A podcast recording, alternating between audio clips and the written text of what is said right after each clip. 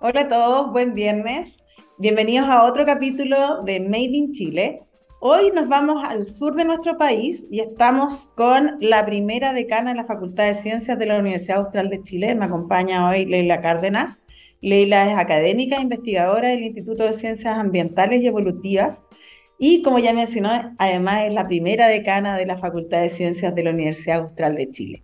Es también licenciada en Biología Marina de la misma Casa de Estudios y doctora en Ciencias Biológicas con mención en Ecología de la Pontificia Universidad Católica de Chile. Ha investigado cómo los paisajes geográficos y los ciclos de vida impactan en la distribución de la diversidad genética en poblaciones marinas, con el, con el objetivo de entender los factores que modulan y explican la biodiversidad en el mar. Además, es directora del Consorcio Sur Subantártico Ciencia 2030, que reúne a seis universidades regionales en una plataforma asociativa de investigación aplicada formación en ciencias con foco en la transferencia, innovación y emprendimiento de base tecnológica. Podría seguir contándoles más sobre ella, pero en realidad prefiero que ella misma les cuente sobre todo lo que hace. Así que muy bienvenida, Leila, a este capítulo de Made in Chile. Hola, ¿cómo estás, Tanika? Un gusto, igual. Muchas gracias también por la invitación, la oportunidad de estar aquí contigo. No, muchas gracias a ti por acompañarme. De hecho, lo primero que quiero que, que conversemos es qué te motivó a estudiar eh, biología marina eh, y qué grandes satisfacciones te ha dado a lo largo de, tu carrera. Sí, a mí me encanta la biología marina, me encanta la biología, pero más la biología marina porque creo que justo dentro de las grandes satisfacciones que me ha dado ser bióloga marina es que conocer eh, mucho de Chile, mucho de la costa, mucho de la gente, mucho del, del ambiente eh, rico que, se genera trabajando en contacto con la naturaleza. Creo que eso es lo, más lindo que he tenido. Y creo que también eso me motivó. Yo soy, yo soy aicenina de, de origen, mi familia está en Puerto Aysén. Y cuando chicos nosotros vivíamos en una isla en Puerto Aguirre y mi abuelo es pescador, entonces nuestros, nuestros paseos eran subirse al bote, ir a buscar unas almejitas, unos chilitos para comerse con limón. Así que por ahí viene mi, interés por la biología marina y, por el contacto también, esto de estar afuera. Yo, yo ahora tengo, estoy en la oficina, pero la verdad es que cuando puedo me arranco. Oye, qué, qué bonito y qué grande. Eh, eh, porque en el fondo cuando tú estudiaste biología marina, ¿cierto? Em, hace algunos años atrás, eh, no había tantas mujeres en esta área tampoco, ¿cierto? No. Eh, de haber sido en, ese ámbito eh, muy complejo, y, pero en estos momentos, digamos, sin duda, tú eres un referente para muchas niñas o mujeres, ¿cierto? Jóvenes que están iniciando carreras. Eres la primera decana, o sea, tienes una carrera súper potente. Entonces, ¿qué grandes satisfacciones te ha dado a lo largo de este tiempo de carrera el ser bióloga marina? Sí, lo que tú dices es verdad. Yo cuando estudié biología marina, o cuando dije en mi casa que iba a estudiar biología marina, mi mamá no lo podía entender. Mi mamá particularmente, ¿ah? porque decía, pero ¿para qué? Si tú puedes eh, estudiar enfermería, tú puedes ser eh, eh, química farmacéutica, tú puedes, ya, bueno, trabaja en un laboratorio, me decía.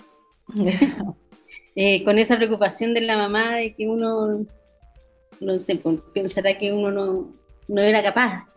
Y la verdad es que sí me tocó generar, o sea, empezar a trabajar rodeada de, colegas hombres, eh, porque había muy pocas mujeres. Eh, pero creo que eso también me forzó, me forzó la, la identidad, lo que yo soy hoy día y cómo yo me enfrento a esos desafíos, eh, a todos los desafíos de la vida en realidad, cuando me equivoco, eh, tengo una forma de actuar cuando, cuando voy a hacer algo nuevo, también me presento de, algún, de, una forma específica que me ha ido formando esto de estar rodeada también de, de colegas y de estar rodeada de estereotipos eh, y, de, y de que tú siempre te planteas en, un, en cualquier eh, ámbito profesional desde la perspectiva del otro y como el otro cree que tú tienes que ser por ser mujer en ese mundo. Entonces creo que me ha formado, me ha formado eh, y también me ha gustado. No ha sido fácil, pero me ha gustado. Creo que también es bonito tener esos desafíos donde hay poca experiencia. Me, gusta hacer eso, me gusta ir creando, ir abriendo caminos. Qué bonito. Y, en ese sentido, no solo, además de lo que hemos hablado, además, tú eh, dicen que hay que escribir un libro, tener un hijo, plantar un árbol, ¿cierto? Pero tú además hiciste un juego, un juego de mesa, que se llama Parásitos Bajo Cero. Entonces, cuéntanos de qué se trata este, este libro, no, este juego. Es un juego, la verdad es que fue súper lindo ese trabajo cuando nosotros, yo empecé a trabajar con el Instituto Antártico Chileno hace harto rato, en el 2010, em, y dentro de los primeros proyectos que tuvimos fueron proyectos asociados a parásitos. ¿Ya? Cuando uno habla de parásitos, como que toda la gente te hace, ¡guau! Eh, ¡Qué asco! ¿no? Entonces, eh, dentro de lo, de lo que solicitaba el INAC, en ese momento había que hacer difusión del proyecto que uno estaba haciendo. Entonces nosotros dijimos, bueno, ¿cómo vamos a hacer difusión de parásitos? Si nadie nos va a querer, nadie va a querer que, que nosotros le vayamos a hablar de parásitos. Y ahí con el grupo de estudiantes que, que estaba trabajando, eh, en ese momento con, eh, decidimos hacer un juego. Pensamos que iba a ser fácil, pero la verdad es que nos costó, yo creo que un año y medio, dos, eh, eh, cerrar la idea, eh, encontrar el diseñador con el que nos entendiera primero en la cabeza, porque fue un trabajo donde teníamos un diseñador, una, una persona que hacía la ilustración, nosotros los biólogos, tratando de idear algo, y creo que lo más bonito fue conversar con ese diseñador y poder y llegar a algo, no, no, no, empezar a, porque las primeras veces no nos entendíamos, nos enojábamos y partíamos cada uno. Entonces, ese, el proceso fue bonito y yo creo que lo que más aprendí ahí es la necesidad de la gamificación también de, la ciencia, cómo nosotros podemos enseñarle ciencia, estos conceptos que a lo mejor no son tan fáciles a los estudiantes, a los chicos más jóvenes, para que se engatusen con la ciencia. No, no, no, se ahuyenten, porque yo creo que una de nuestras falencias como profe eh, es que uno trata de presentarlo todo tan complicado, cuando en realidad lo sencillo atrae, ¿ya? Si uno es capaz de eh, atraer a los jóvenes con, con, herramientas sencillas de comunicación, de lo, sobre todo en estas temáticas que son a veces media eh, aburridas, feas, complejas, no sé, como quieras llamarla, yo creo que la gamificación es un, aporte en eso. Y eso fue lo que aprendí en estos dos, tres años que nos demoramos. Eh, donde fuimos, donde fuimos antes de la pandemia, siempre fuimos bien recibidos, los estudiantes fascinados fascinados con un juego que es de mesa, que, bueno, ahora ya volvimos a eso, pero antes de la pandemia, no sé si se acuerdan, pero todos teníamos guardados los baúles, los Metrópolis, nadie los sacaba, ¿sí o no? Entonces, ahora ya, después de con la pandemia nos fuimos a recuperar eso, pero nosotros ya lo habíamos empezado a trabajar a través de este juego en los colegios y nos habíamos dado cuenta de la necesidad y de esta interacción, porque dentro de todo lo que hicimos al inicio dijimos, ya vamos a hacer un juego eh, que sea descargable en el teléfono. Después conversando, haciendo la, el, esto, estas eh, sesiones de, de ideología, de, hacer la, la, idea, nos dimos cuenta que en realidad no. Lo, si lo que queríamos era hacer difusión, necesitábamos que los niños conversen, que, que se interactúen. Y creo que fue una bonita experiencia y, y fue tuvo un buen resultado también. Además que fue mi primer y único em, elemento que tengo en, la INAPI puesto y ahí aprendí también cómo era ese proceso. Ay, qué bueno. Ah, vamos, voy a buscarlo, en, a ver si es que está en, internet de repente para, para echarle un vistazo a cómo era el, el juego. Además que es súper entretenido porque eh, mezclaste todo lo que es, claro, el área científica con el área súper de creación, con el diseñador y hablar, y que esos dos mundos hablen, como bien decías tú, eh, es complejo, pero el resultado debe haber sido un resultado muy, muy bonito y práctico además. Sí, y no buscarlo por ahí por internet. Yo aquí, aquí tengo unos que, que si quieres después te puedo enviar.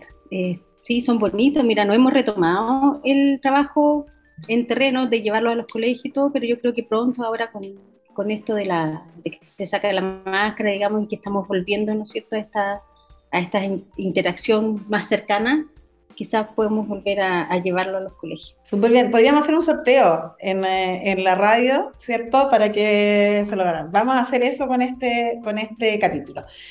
Pero Leila, bueno, además de todo esto, eh, resultaste elegida decana. Eh, y, en ese sentido, digamos, ¿qué significó para ti ser la primera decana de la Facultad de Ciencias de la, de la Universidad Austral? Em, sí, el, fue, yo el año 2020 postulé a la decanatura. Aquí las universidades se eligen por votación de los colegas y los colegas. Em, y hay que postular. Eh, lo pensé harto. Yo creo que venía un año antes pensándolo, sino más. Eh, porque implica también hacer otra parte que uno a veces no está, eh, o sea, nadie te enseña, digamos, que es la gestión, la, ¿no es cierto? la, la organización. Em, pero al final decidí que era necesario un cambio en la facultad y que y, y, siempre me, siempre me meto en problemas porque me carga que la gente diga hay que hacer algo. yo soy la que lo hace. Después, eh, después me, generalmente me arrepiento, pero el hay que es como que me mueve, me mueve a hacerlo. Entonces, así fue, así fue. Eh, habíamos varios colegas, varias colegas que estábamos convencidos de que hay que hacer un cambio y eh, bueno, me propusieron que yo, que yo fuera la que lo liderara, decidí hacerlo, eh, armamos nuestro proyecto em, y postulamos y fuimos súper bien votados, porque, y yo hablo en plural porque en realidad nos postulé eso, la postulamos en un equipo con una idea, con un plan de trabajo, que después tuvo, ya ha tenido y probablemente va a tener modificaciones porque nos pilló la pandemia y bueno, la, cosa fue fue mutando de acuerdo a las circunstancias, pero todavía tenemos eh, el sentido de que nuestra idea es hacer de la Facultad de Ciencia de la Universidad Austral de Chile un lugar que la comunidad eh, regional, local y que nuestros estudiantes eh, y, y, a nivel internacional y nacional también nos conozcan. Nosotros somos súper buenos en la Facultad de Ciencia para ganarnos proyectos y hacer papers. Pero una de las cosas que nosotros vimos como debilidad era esta vinculación con el entorno. Como, no sé, eh, la señora que está vendiendo mariscos aquí en la feria fluvial eh, se puede enterar de que nosotros estamos ahí, porque hay un grupo de investigadores que trabaja en invertebrados marinos, entonces le puede explicar qué es lo que es ese chorito. Imagínate si hacemos algo con, con la comida y, el, y la ciencia, no sé.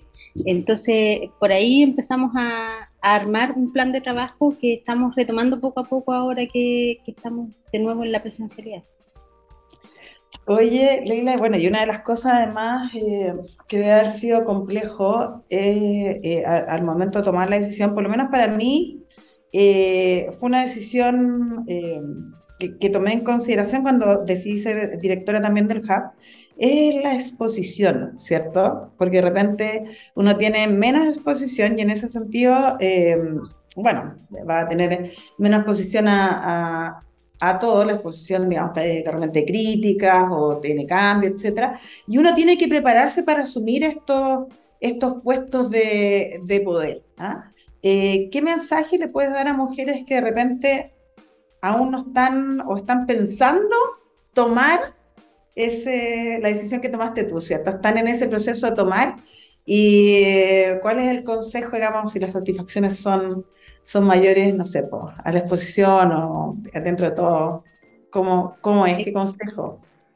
Mira que yo creo que lo que tú dices de la exposición es cierto, uno eh, eh, es más mirada, por lo tanto puede ser más aplaudida como también más criticada, ¿no es cierto? yo creo, yo, en mi caso particular, yo seguí un, muy buen consejo y me preparé. Hice lo que, lo, que, lo, que la gente del mundo de la innovación conoce como coaching.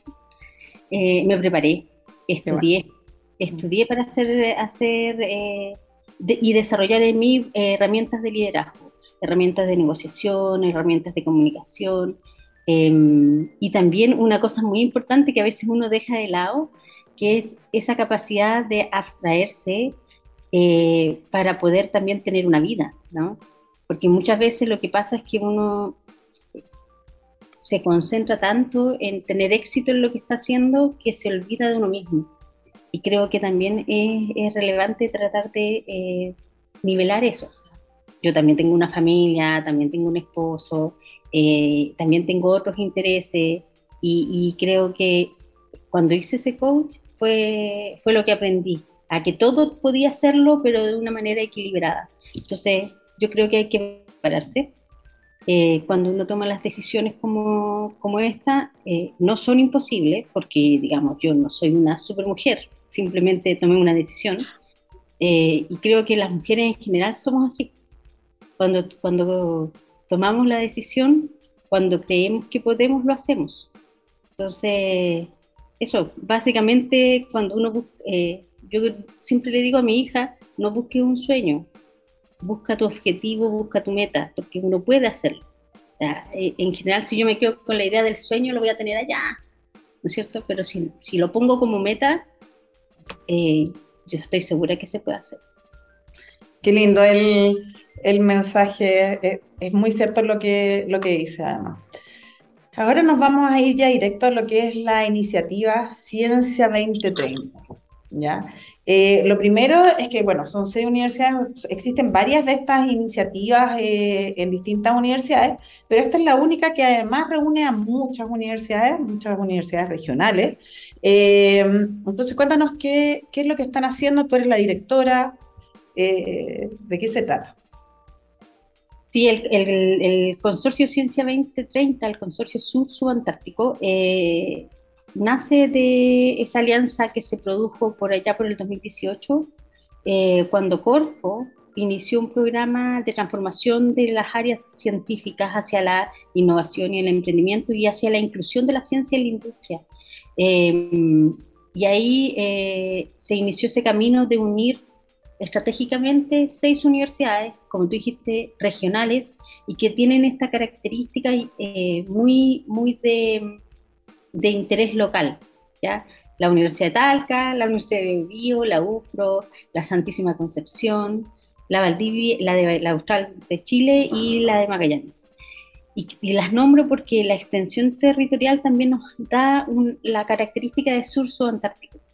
Entonces, eh, es súper, eh, ha sido súper em, importante y también súper motivador trabajar en este, en este territorio, que es la mitad de Chile.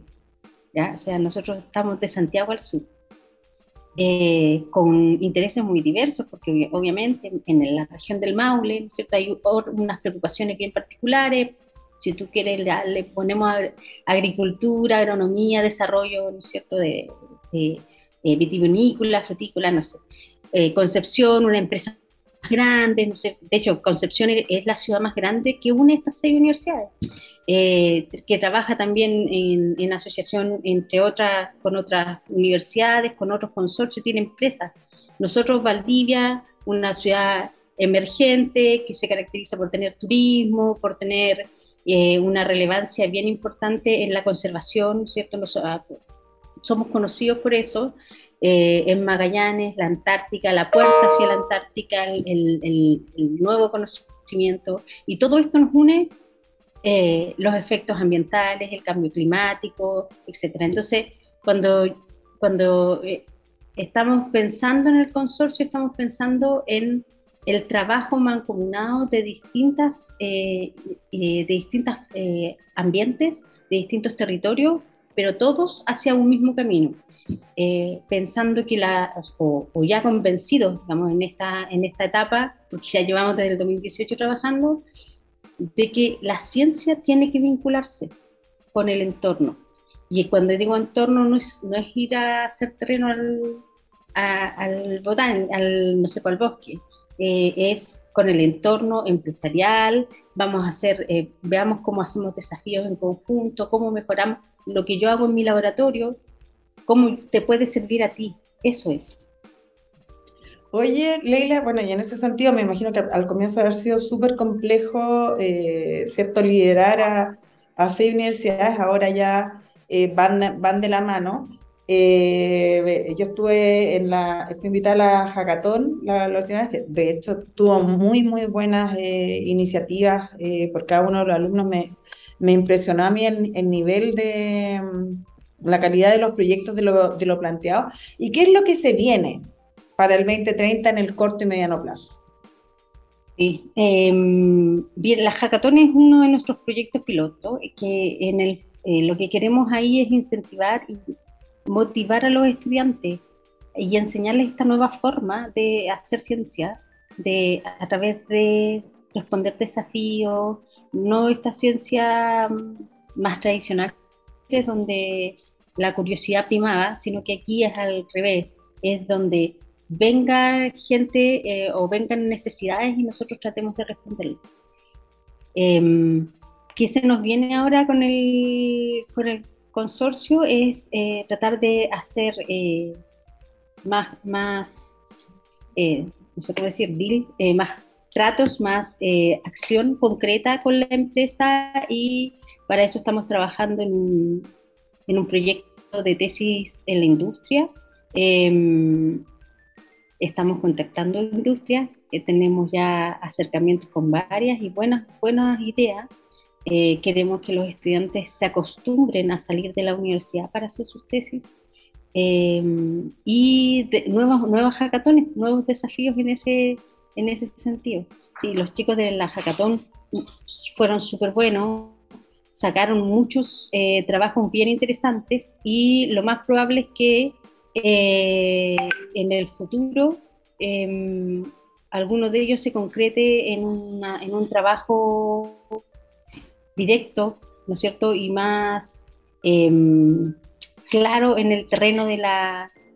De la mm, me perdí porque tengo gente aquí. Pero sí, que se vayan vinculando, que se, que se vayan vinculando directamente, ¿cierto? Con la industria para ir fortaleciendo en el fondo sus proyectos y tener esa mirada desde un inicio. Sí, Sí, y los chicos hicieron ese, un poco ese trabajo, ¿ah? porque muchos de ellos eh, buscaron empresas y buscaron también instituciones públicas que podrían estar interesados en su proyecto y creo que eso fue también muy motivante para nosotros porque no era un requisito que lo hicieran. Hicieron muchos, eh, muchas eh, reuniones, concretaron cosas por, su, por su propia iniciativa e incluso alguno de ellos se convirtió en constructora. Así que vamos a estar apoyándolos. Eh, viene ahora el viaje del premio, se van ahora a finales de noviembre a, Tierra del Fuego también, y creo que eso también les va a permitir a ellos eh, consolidarse mejor como equipo. Y ahí además algunos hablan mucho de la, la, importancia de la colaboración, que no lo habían visto como competencia, sino más bien eh, se hicieron amigos y pudieron colaborar juntos. En realidad fue, fue muy bonito el, eh, ese día de, de, la hackathon. Para terminar, porque ya se nos acabó el tiempo, te dije que se pasa volando, em, me gustaría que, que dieran un mensaje con respecto a lo que a la ciencia, digamos, no centralizada, ¿cierto? Porque muchas veces nos focalizamos mucho acá en, en, en, Santiago, en general todo está eh, en Santiago, muchos recursos son destinados en Santiago, eh, y en el fondo es importante visibilizar también lo que se está haciendo en regiones y que cada región tenga mayor acceso a, a, a más cosas. Y en ese sentido, digamos, ¿cómo tú has visto que ha ido avanzando eh, la descentralización y qué esperas que pase. Sí, yo creo que, bueno, dentro del consorcio, y por eso me gusta relevar el hecho de que somos seis universidades eh, regionales, eh, esta es una necesidad, el consorcio surge por la necesidad del trabajo territorial de la ciencia. así que creo que nosotros vamos por ese camino. ¿ya? Eso ¿Qué quiere decir? Que nosotros queremos desarrollar la capacidad de nuestros estudiantes de responder los problemas que son locales y atingentes a cada una de nuestras regiones. Eh, hicimos ahora la hackathon por el cambio climático en el sur subantártico y las temáticas las desarrollamos en Magallanes y en la Antártica preferentemente. Eh, queremos también posteriormente trabajar en el concepto de una salud y probablemente vamos a trabajar en la zona más central del consorcio, eh, porque estamos convencidos de que si nosotros, universidades regionales, que tenemos una tradición de formación, donde además nuestro, la mayor cantidad de nuestros profesionales están insertos en estas regiones, eh, trabajamos y enfatizamos esta, este acuerdo, ¿no es cierto?, de, hacerse cargo de las problemáticas locales, pues vamos a poder desarrollarnos y eso va a favorecer la descentralización. Yo creo que la, descentralización hoy día tiene que empezar desde las regiones, em, desde el interés de los académicos, las académicas y, los, y las estudiantes que están en las regiones. Eh, nunca nunca he creído que haya alguna diferencia en el tipo de ciencia, sí en el tipo de acceso a equipamiento, a, infraestructura, etcétera. Eso sí, ¿ya? Eh, y ahí podemos trabajar y ahí se le pide también, ¿no es cierto?, al, al gobierno, a, a, nuestra Seremía de Ciencia, a, a nuestro Ministerio de Ciencia, que nos ayuden. Súper bien.